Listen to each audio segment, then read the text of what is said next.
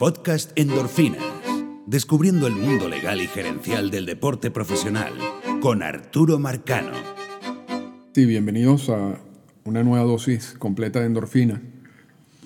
Esta semana vamos a hablar eh, al menos de un par de temas. Vamos a ver, no quiero que, se extienda mucho, pero eh, el tema, por ejemplo, de las discusiones preliminares entre MLB y el sindicato sobre el nuevo convenio laboral y lo que eso implica. tomaron un, rumbo que ya yo sabía que iba a agarrar hacia allá. Incluso hay un podcast del 7 de enero donde hablo exactamente de lo mismo que sucedió hace pocos días, eh, aunque realmente la reunión fue en julio, pero los detalles de la reunión entre MLB y el sindicato salieron a relucir, fueron hace pocos días. Pero la conclusión de allí eh, coincide bastante bien con lo que nosotros hablamos en ese podcast del 7 de enero de este año, o sea, hace casi un año.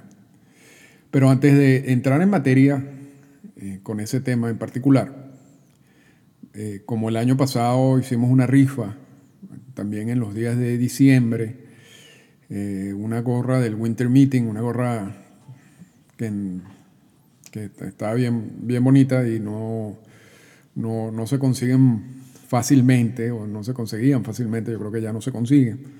Este año vamos a incluso a subir un poco el premio y vamos a, rifar y vamos ahorita a decir cómo, quiénes van a participar en la rifa. Eh, el libro de Bob Silic, la, la, biografía, la autobiografía de Bob Silic sobre sus años de comisionado firmado por el comisionado, firmado por Botzilek. El libro no es muy bueno, por lo menos a mí no me gustó, pero, pero es una pieza de colección. Y para los que reúnen libros, saben que las primeras ediciones, particularmente de cada libro, son las más valiosas. Esto es un libro de tapa dura y, repito, viene firmado por el comisionado. Es una edición especial firmada. Así que aunque usted sea fanático o no de Bob aunque sea fanático o no del libro, realmente esta es una, es una pieza de memorabilia, es una pieza de colección y vamos a rifarla este año.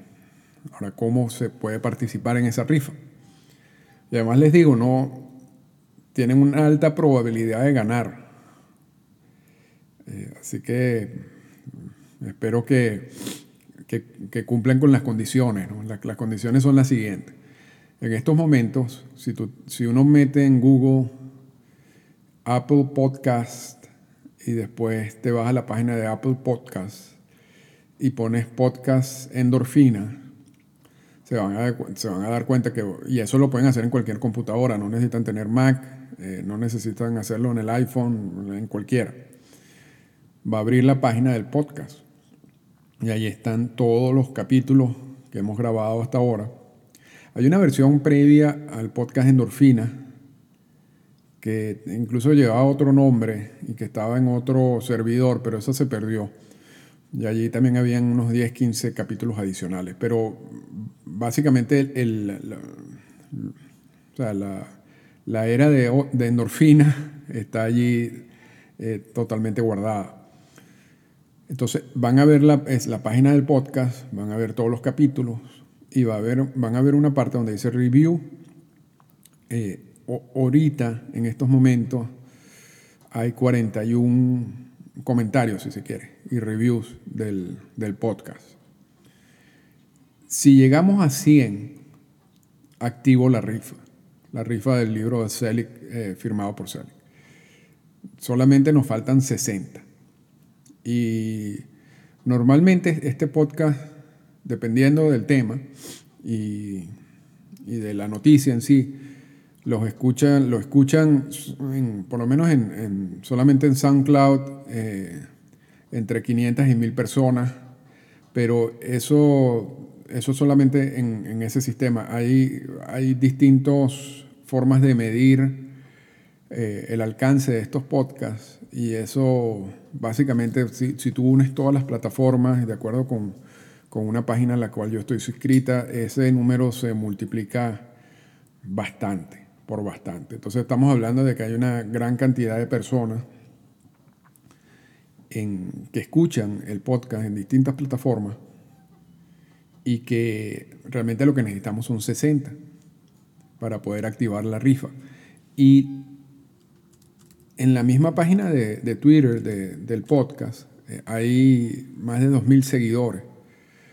Así que no, no, es fácil, yo creo que va a ser sumamente fácil llegar a, a, las 100, a los 100 comentarios en la página de, Apple Podcast. Así que esa, esa, es la condición, la única condición es que vaya a la página, escriba un comentario, ponga su nombre para, para participar en la rifa y entonces todos los que coloquen comentarios, los que pongan comentarios, van a participar. Si son 100, van a ser 100 personas nada más que participarán en, la rifa.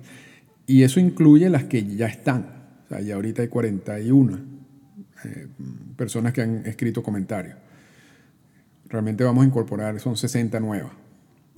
De esas 60, de esas 100 en general son los que van a participar en la rifa por el libro de Botzilek. Y repito, es una pieza de memorabilia, de colección. Ya no existe ese libro, porque eso, son, eso fue una edición especial firmada que sacaron cuando, cuando publicaron el libro por primera vez. Ya no hay más, eso se agotó. Eso era una edición de Barnes Noble. Así que tienen una alta probabilidad de ganarse el libro, uno de, de, de 100, imagínate eso es casi, o sea, si uno lo compara con otras rifas, es nada, es nada. Hay, un alto chance de, ganar y lo enviaré a donde sea, no importa, no importa el país donde, eh, de donde sea la persona que, del ganador. Y sabemos que hay muchos, por la misma, esta misma plataforma que me manda toda la data de, de los que escuchan en Endorfina, sabemos que hay muchos oyentes en distintas partes del mundo y, eso también lo consideré al, hacer la rifa, así que no, no se preocupen de donde, donde ustedes estén, eh, escriban el comentario, pongan su nombre y cuando lleguemos a 100 activamos la rifa y después diremos el ganador, posiblemente a finales de diciembre. ¿Okay? Entonces vamos a, vamos a pasar al tema de las negociaciones preliminares del convenio laboral que vence en el 2021, pero ya normalmente existen este tipo de reuniones entre gente del sindicato y gente de MLB. Eh, no necesariamente tiene que estar Ron Manfred en esas reuniones preliminares, ni siquiera en las negociaciones del convenio laboral, así como Tony Clark, eso normalmente lo hacen los equipos de trabajo de cada uno de estos entes. Pero en, esa, en esta reunión preliminar, que se ocurrió en julio de este año, y que ahorita empiezan a salir los detalles, alguien lo filtra, posiblemente el sindicato, sucedió una cosa interesante que, repito, lo comentamos en el, en el, en el, en el podcast del 7 de enero y vamos a resumirlo rápidamente. Allí, en ese momento, se hablaba mucho de, todos los problemas con los agentes libres con el, impuesto al balance competitivo. Y incluso la, firma de peloteros en sus años de control para que eviten los arbitrajes salariales, y eso también tiene un, impacto en ese proceso de, arbitraje salarial, la cantidad de jugadores non-tender, jugadores que en vez que van a arbitraje salarial y el equipo decide dejarlos libres, no ofrecerle contrato para que se declaren agentes libres porque no quieren ir al, arbitraje salarial, ya que saben más o menos cuánto van a recibir eh, de ese proceso y prefieren simplemente sustituir la producción de ese jugador por otro más barato.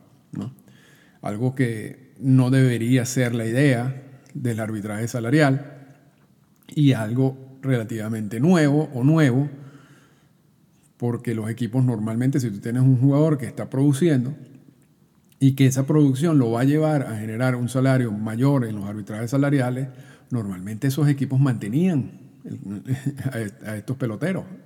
En el roster, no, le, no como ahorita que no le dan contrato, se convierten en agentes libres. Y luego como agentes libres firman por un monto mucho menor. Realmente lo que hacen los equipos es que le están regalando ese jugador al, resto de los, de los equipos. Toda, toda la combinación, y bueno, por supuesto, eso lo incluimos también los, los presupuestos internacionales, etc. Todo eso es consecuencia de los últimos tres convenios laborales que ha firmado el sindicato y MLB, en donde MLB ha retomado la fuerza que tenía antes de la firma del primer convenio laboral en 1968, donde MLB controlaba absolutamente todo el mundo del béisbol. Cuando se firma el primer convenio laboral en 1968 y luego todos los convenios laborales que han habido, eh, que han firmado hasta el momento, hubo una etapa en donde el sindicato empezó a agarrar fuerza debido a las negociaciones de Marvin Miller. Y agarraron tanta fuerza que se convirtieron en el, sindicato más poderoso del mundo. La MLB, los equipos de MLB estuvieron realmente, pasaron muchos años confundidos sobre los procesos, sobre cómo negociar, sobre qué es lo que querían, y eso generó una cantidad de huelgas, de paro, de una situación laboral eh, conflictiva por todo ese tiempo. Cuando llega Bob que es el libro que estamos rifando, uh, como comisionado y dueño, cargo que ejerció, mm, esos dos cargos los ejerció paralelamente por un tiempo, aun cuando hubo unas protecciones supuestamente, pero bueno. Eh, decide MLB cambiar el enfoque de de ser conflictivos a un enfoque un poco más inteligente, es cómo retomamos el poder poco a poco sin que la MLBPA se dé cuenta. Y entonces allí empieza todo este sistema del balance competitivo. Es un, concepto que es eh, incorporado al CBA con el objetivo de regular la cantidad de dinero que gastan los equipos en jugadores. Bajo la premisa que es injusto que equipos que están ubicados en mercados grandes y que tienen acceso a una mayor cantidad de dinero puedan estar sin límites en, procesos de firmas de pelotero, debido a que entonces los equipos que están ubicados en, en mercados pequeños, que no tienen acceso a esas mismas fuentes de ingresos, no va a poder competir. Entonces todo eso lo disfrazan dentro del concepto del balance competitivo.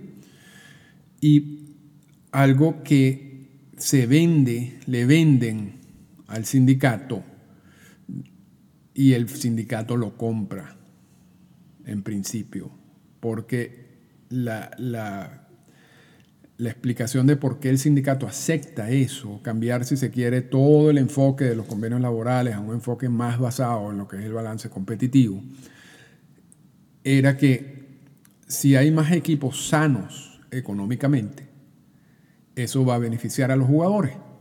Porque no es lo, está bien que los Yankees, Boston, Dodgers eh, impongan el mercado de, de agentes libres y los sueldos, pero eso afecta una cantidad pequeña de jugadores, no es amplia. La gran mayoría de los equipos están ubicados en mercados pequeños o medianos. Y, si no tienen esa fuente de ingresos, los salarios de esos jugadores en estos mercados van a ser menores. Pero si tú tienes una MLB mucho más sana económicamente, donde incluso equipos en mercados grandes ayuden a equipos económicamente a través de impuestos a equipos de mercados pequeños, tú vas a tener más dinero disponible para la firma de jugadores, para salarios. Esa es la manera como compra el sindicato ese concepto de balance competitivo. Ahora, el concepto fue evolucionando en los últimos convenios laborales y fue, le fueron incorporando distintos elementos de una manera muy inteligente y el sindicato no entendió empezando no solamente, y lo hemos dicho varias veces, no solamente por Tony Clark, empezando por Michael Winner. Fueron cediendo, cediendo fuerza, puntos, eh, derechos, si se quieren, a los equipos de grandes ligas, poco a poco, en esos últimos tres convenios laborales, y ahora se encuentran con que el sistema económico que rige al mundo de las grandes ligas está básicamente controlado exclusivamente por los equipos de grandes ligas. Y los jugadores salen afectados de todo esto, porque se afecta la figura de agentes libres, se afecta la figura de arbitraje salarial, eh, eso se le añade el, las nuevas tendencias de, de, jugadores que tienen más de 30 años, ya son un riesgo contractualmente y que prefieren los equipos sustituir la producción de esos jugadores por jugadores más baratos. Y si tú empiezas a sumar y a sumar y a sumar, te da como consecuencia el sistema que tenemos en la actualidad. Ahora, MLB eh, el sindicato dice, bueno, esto es un ataque, y lo, hemos dicho varias veces, Tony Clark, esto mm, lo que está pasando es un ataque a la figura de gente libre, es un ataque al arbitraje salarial, es un ataque a todo, ¿no? Pero quien cede, quien cede esos derechos, quien cede eh, esa, esa realidad económica que estamos viendo hoy en día, es el mismo sindicato. Esto no fue, esto no lo hace MLB porque le da la gana, lo hace porque el convenio laboral le permite hacerlo, le lo autoriza a hacerlo. Y eso es culpa del sindicato. Entonces, Tony Clark tiene tiempo diciendo, vamos si se quiere, a recuperar fuerza. Vamos, no podemos seguir bajo este ataque constante a la figura de la gente libre, etcétera, etcétera. Y ese es el enfoque de lo que serían las discusiones preliminares del convenio laboral que vence en el 2021, pero que eh, ya tienen que empezar las conversaciones. O sea, en la, temporada 2020, la temporada del año que viene, ya deben iniciarse los grupos de trabajo y todo el sistema de, conversaciones para que en el 2021, en el, justo en la fecha que se vence el convenio, se, firme el nuevo convenio o incluso se firme antes de esa fecha. No, se puede esperar para el 2021. Entonces, y esto es normal, esto siempre ha sucedido en los convenios laborales. Y así como siempre ha sucedido en los convenios laborales, en este han ocurrido reuniones preliminares. En una de estas reuniones preliminares, donde estaban Tony Clark y su negociador eh, más importante, que se llama Bruce Mayer, y se reúne con Rob Manfred y con Dan Hallen, quien Dan Hallen es el abogado principal. Manfred es abogado también, pero Hallen es el que maneja la parte legal de MLB y la parte de estas negociaciones. Recuérdense que cuando estaba Selig, quien negociaba los convenios laborales era Manfred, porque Manfred era el abogado de Selig en, la oficina del comisionado. Hoy en día, Manfred pasa a asumir la labor de Selig y Dan Hallen pasa a asumir la labor de Manfred. En esa reunión preliminar, el sindicato plantea una cantidad de cambios a MLB y se dice, porque repito que no, eh, y esto es una noticia que ha sido confirmada, pero claro, los detalles exactos no, seguramente nunca sabremos quién lo dijo, si fue Manfred o fue Hallen que cuando Mayer, el negociador del, del, sindicato, plantea todos estos cambios, el representante de MLB, que no sabemos, repito, si fue, fue Manfred o fue, o fue Hallen, le dice, ustedes lo que quieren es básicamente que nosotros retrocedamos 50 años. O sea, y que, no, y que también básicamente que le demos al sindicato todo lo que hemos logrado en estas últimas décadas. Esa, esa va a ser la posición. Esa no, es la, eso no es que va a ser la posición, esa es la realidad de los convenios laborales. El sindicato cedió una cantidad de beneficios, esos beneficios los tiene MLB y esos beneficios están consagrados en el convenio laboral. Cuando se negocia un nuevo convenio laboral, tú no puedes sacar elementos de allí porque te da la gana, porque tú quieres, porque no te gustan. No, ya, ya todo lo negociado que está en el convenio laboral tú no lo puedes sacar, tú no lo puedes eliminar, tú no lo puedes modificar. La única manera, y esto es la parte que, que, básicamente me inspiró para, para hacer ese, ese podcast el, 7 de enero, porque estudié negociaciones de, estos convenios laborales y mucha gente no, no entiende este punto y se lo estoy repitiendo. Todo lo que está en el CBA tú no lo puedes modificar, tú no lo puedes cambiar o no lo puedes quitar o eliminar. Tú, lo, que, lo que sucede en las negociaciones de los convenios laborales es que para el próximo convenio laboral, MLB y el sindicato se sientan y le dicen, miren, tengo esto en el convenio laboral, yo quiero modificarlo, a cambio te doy esto. ¿Ok? Tiene que haber un intercambio de beneficios, de, de puntos, para que se pueda modificar el convenio laboral. O lo otro que puede existir es una explicación muy científica que acepten ambas partes de que alguna estipulación del convenio laboral no funcionó como estaba negociada y que está afectando a ambas partes, no a una parte, porque realmente si, si, afecta, si una parte le funciona, quiere decir que, bueno, básicamente se incorporó al convenio laboral para beneficiar a esa parte y la otra parte no se dio cuenta no limitó eso. Pero hay, circunstancias en donde se coloca, se incorpora algún punto en el convenio laboral que no funciona para ninguna de las dos partes. Entonces allí no hay que cambiar nada, o sea, no hay que intercambiar nada, se puede eliminar. Pero para eso tienen que haber pruebas suficientes de que eso es así. En términos generales, tú tienes que dar algo a cambio si quieres que algún punto de ese convenio laboral se modifique. En esa reunión que tuvieron en julio, el sindicato, asumo, propuso una serie de modificaciones a, MLB y MLB le contestó como tiene que contestarle. No, aquí no hay, no es que se están, por, están malandreando, si se quiere.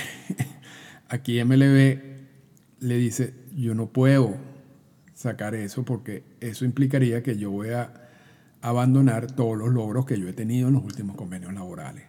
Si tú quieres eso, si tú quieres esos puntos, dame algo a cambio. Y entonces el sindicato, de hecho, le hacen, de acuerdo con esta nota eh, de Greg Calcaterra, le hacen eh, ese planteamiento, el, el eh, MLB le hace ese planteamiento al sindicato. Y el sindicato básicamente le dice, ok, ¿qué me vas a dar a cambio? Le dice MLB al sindicato. Y el sindicato le responde, paz laboral. Entonces, allí ya, está, ya, ya están las cartas en la mesa. ¿Por qué paz laboral? Ya, ya el sindicato está amenazando con una huelga.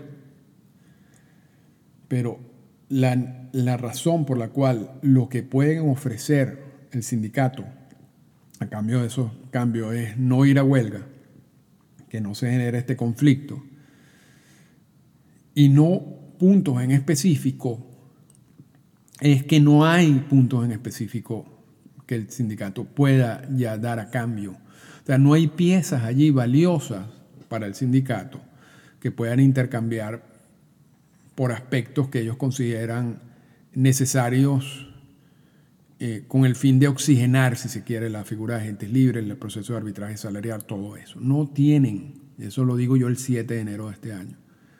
Si, han cedido todo, el sistema está bajo control de un, de proceso de, de, balance competitivo, de impuestos, etcétera, aceptados por el sindicato. No hay, no hay algún aspecto en que el, realmente MLB esté interesado que, tenga el sindicato. De, de hecho, uno de esos aspectos que tenía el sindicato, que tenía cierto valor para MLB y que se usó como pieza de intercambio en el último convenio laboral, era el draft internacional. E incluso MLB llegó a ofrecer la eliminación de la oferta calificada a cambio del draft internacional. La oferta calificada ha afectado a algunos jugadores y afecta al sistema en general. Es uno de estos elementos que tú vas uniendo con otros elementos que terminan afectando toda la figura de agentes libres. Al eliminar la oferta calificada, tú al menos recibes un beneficio. Estás quitando uno de esos elementos. MLB le ofreció, y lo hemos dicho muchas veces por este podcast, no, no, crean que esto es una primicia. MLB le ofreció eliminar la oferta calificada al sindicato por, por el draft internacional.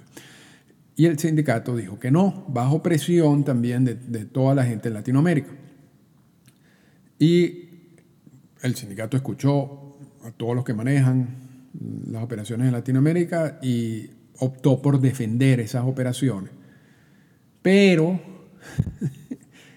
un grave error fue que dentro del convenio de labor ya existían presupuestos para la firma de peloteros internacionales. Ahora, dentro del convenio laboral aceptaron poner topes duros en esos presupuestos. Y eso fue otro, otro error, porque sigue restringiendo la inversión en el mercado internacional. Entonces, ese es un ejemplo de cómo el sindicato tenía una pieza que era importante para MLB, MLB iba a dar algo a cambio por esa pieza. Ya, el, ya MLB su interés en el draft internacional sigue existiendo, pero pueden sobrevivir con el sistema como está. Han, cerrado unos huecos que tenían, por ejemplo, a nivel internacional con Japón, con Corea, incluso con México. posiblemente vamos a ver una disminución de los presupuestos internacionales, que va a estar amparada en el hecho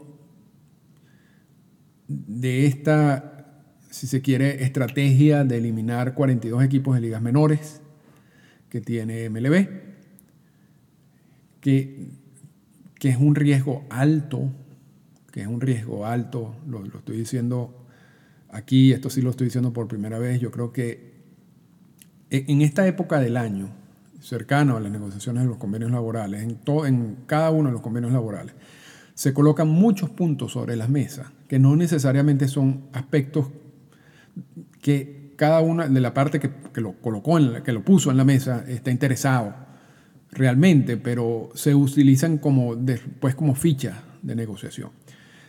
Pienso que la eliminación de los 42 equipos de ligas menores, aun cuando tiene un fundamento económico de reducción de costos, yo no estoy tan seguro, yo no estoy tan seguro que sea un elemento clave en la estrategia de MLB. Cuidado y si es simplemente una ficha de negociación. Y después vamos a ver a MLB decir, bueno, rectificamos y no vamos a eliminar los equipos de ligas menores. Puede ser que no, puede ser que continúen con su estrategia, porque Manfred también recientemente, entre las razones por las cuales quieren eliminar esos 42 equipos, eh, según un reporte de Laura Albanese, quien estaba allí eh, cubriendo esta noticia para, y te voy a decir, les voy a decir para, para qué medio exactamente, para el Newsday. Manfred contesta entre las, razones, entre las razones para eliminar esos 42 equipos de ligas menores, que las instalaciones no son adecuadas, que debido a la cantidad de nuevos equipos y de movimientos que ha habido en equipos de ligas menores, los viajes de esos equipos eh, son forzados, son, no son fáciles. Eh, se le paga muy poco a los jugadores de ligas menores, eso es una culpa de, MLB, pero ellos están alegando que al eliminar estos 42 equipos y todos los jugadores que eso implica, eh, pueden usar ese dinero para mejorar los sueldos del resto. Y el cuarto punto, que para mí es el más importante, es lo siguiente, dice, seleccionar a un jugador en el draft o firmar a un jugador que no tiene una oportunidad real para, para llegar a las grandes ligas. lo, que está tratando de decir es que estos equipos de, ligas menores y todo el sistema de ligas menores tiene que ser eh, reevaluado, porque no es posible la cantidad de jugadores que se firman año tras año. Esto es, esto es el mismo Manfred diciéndolo. Tanto en el mercado internacional como, como los que vienen del draft de la regla 4. Y el porcentaje tan bajo de esos jugadores que llega a las grandes ligas. Entonces hay una cantidad de dinero que los equipos están perdiendo en ese proceso. Y lo que sugiere Manfred es que en vez de tener estos sistemas de ligas menores tan amplios, vamos a tener un sistema más reducido donde vamos a ser mucho más eficiente en la identificación y firma de peloteros para no perder tanto dinero. Entonces, al reducir, repito, el sistema de ligas menores, mm, van a tener que firmar a menos jugadores. Y esa firma de, de esa menor cantidad de jugadores va a tener que tener una lupa aún más grande. También se ha comentado que el draft de la regla 4, que es el que, por el cual entran los estadounidenses, eh, canadienses y puertorriqueños al mundo del, del béisbol de MLB, que en la actualidad tiene 40 rondas, que se va a reducir a 20 rondas. Y eso está muy ligado a esta estrategia que tiene Manfred de no vamos a mantener un sistema tan grande que, de los cuales solamente le estamos sacando provecho en muy pocos casos. Vamos a reducir el sistema, vamos a ser más eficientes. Entonces, reduzco la cantidad de jugadores de, de equipos de las ligas menores, reduzco la ronda del draft de la regla 4 y no debe causar ninguna sorpresa reduzco la cantidad de jugadores internacionales firmados por año. Porque es lo mismo. Tú no puedes mantener, o sea, tú no puedes hacer una reducción por un lado y mantener un mismo sistema en el sistema internacional. No tiene ningún sentido. De hecho, el mismo Manfred habla de la firma de agentes libres. Y los agentes libres, cuando uno habla de la incorporación de talento al mundo de MLB, cuando tú hablas de agentes libres, estás hablando del mercado internacional. Entonces, va a haber una reducción del mercado internacional. ¿Cómo? ¿Qué, qué, tipo de reducción? No sabemos.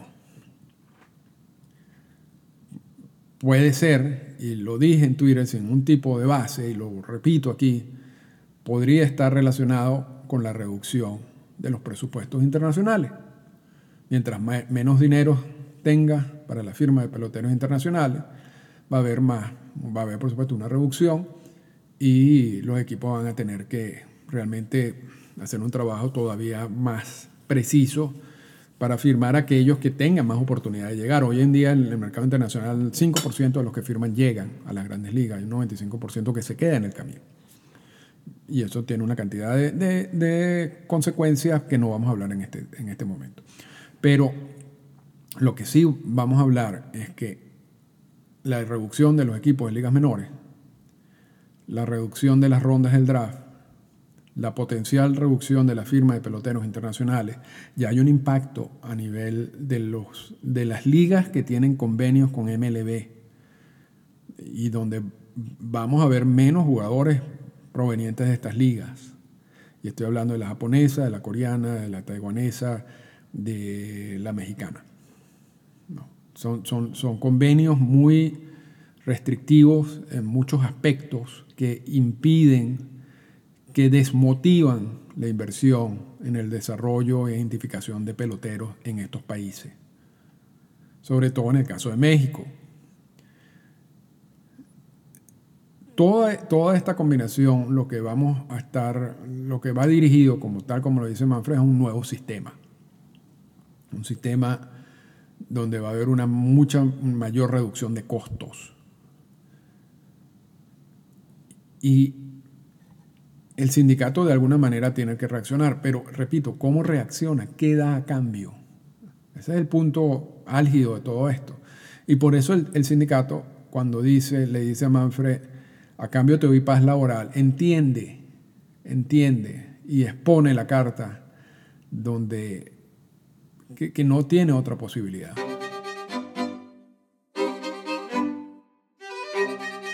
Esta fue una presentación del podcast Endorfinas. Para comunicarse con nosotros, escríbanos a las siguientes cuentas en Twitter. Arroba Arturo Marcano y arroba Endorfinas Radio.